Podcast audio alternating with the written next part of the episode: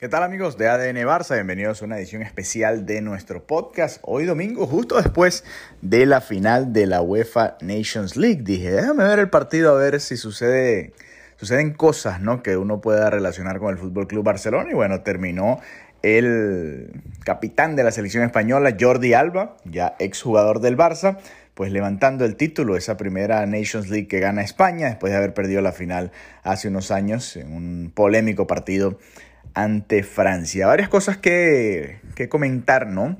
Con respecto a este partido, por supuesto está España, que ahora dirige Luis de la Fuente, pero que en gran parte de este torneo fue dirigida por Luis Enrique. Al no irle bien Luis Enrique en el Mundial, ¿no? En la Copa del Mundo, pues decidieron ambas partes, creo que sobre todo la Federación de no darle la oportunidad a Luis Enrique de seguir dirigiendo y terminar este torneo, por ejemplo, que, había sido, ¿no? parte de la obra de Luis Enrique como director técnico al frente de España. Pero bueno, termina ganando entonces la Nations League, termina además quitándole a Croacia la posibilidad de ganar un título. Croacia que había estado también muy cerca ¿no? en la final de la Copa del Mundo del 2018, en las semifinales de esta Copa del Mundo en Qatar.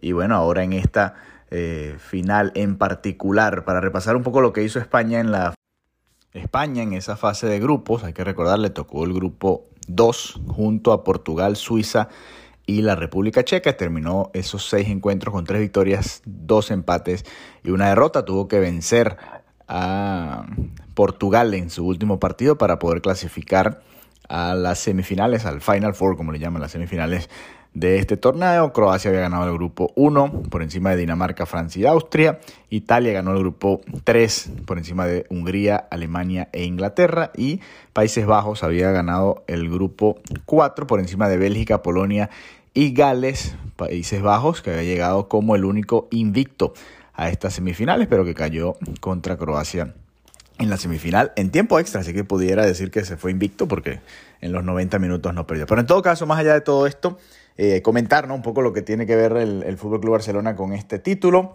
Gaby fue titular, Jordi Alba fue titular también por izquierda. La lesión de Alejandro Valde pues hizo que se le abriera esta oportunidad a Jordi Alba, quizás la última, ¿no? O probablemente la última que tenga de ganar algún título internacional con la selección española, pues todo se dio para que se abriera esa puerta y fuera Jordi Alba el titular y además eh, ser el responsable ¿no? de levantar la copa tras ser el capitán ¿no? que quedaba en la cancha con la selección española. Gaby, titular, muy presente también, batallando con varios de los croatas, lo vimos eh, peleándose, bueno, peleándose en el buen sentido de la palabra, eh, batallando, luchando con Luka Modric, con Brozovic, con Perisic.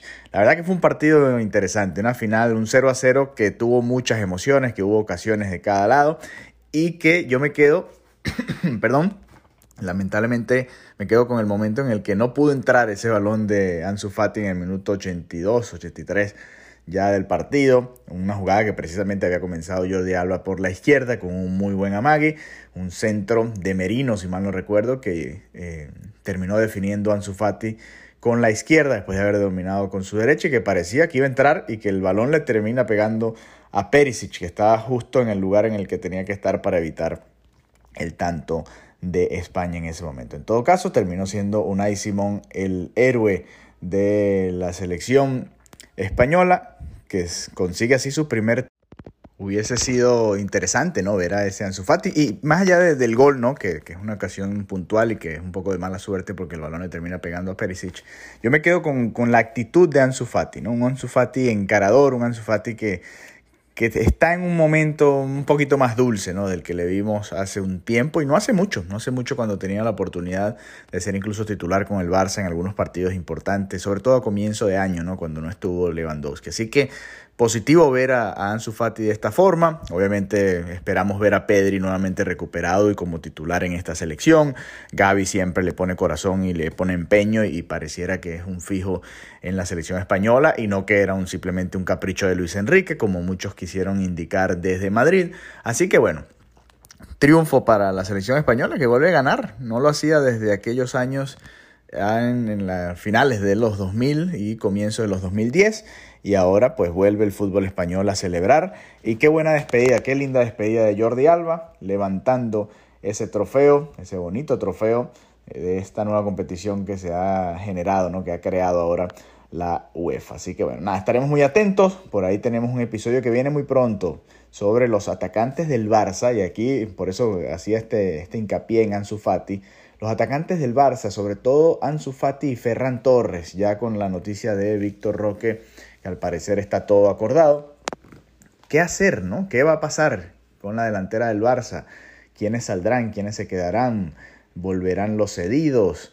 Eh, como Abde a, buscar un cupo ¿no? en este equipo. Todo eso lo estaremos conversando junto a Mariana Guzmán. Así que gracias por habernos acompañado y nos reencontramos pronto nuevamente acá en ADN Barça Podcast. Hasta la próxima.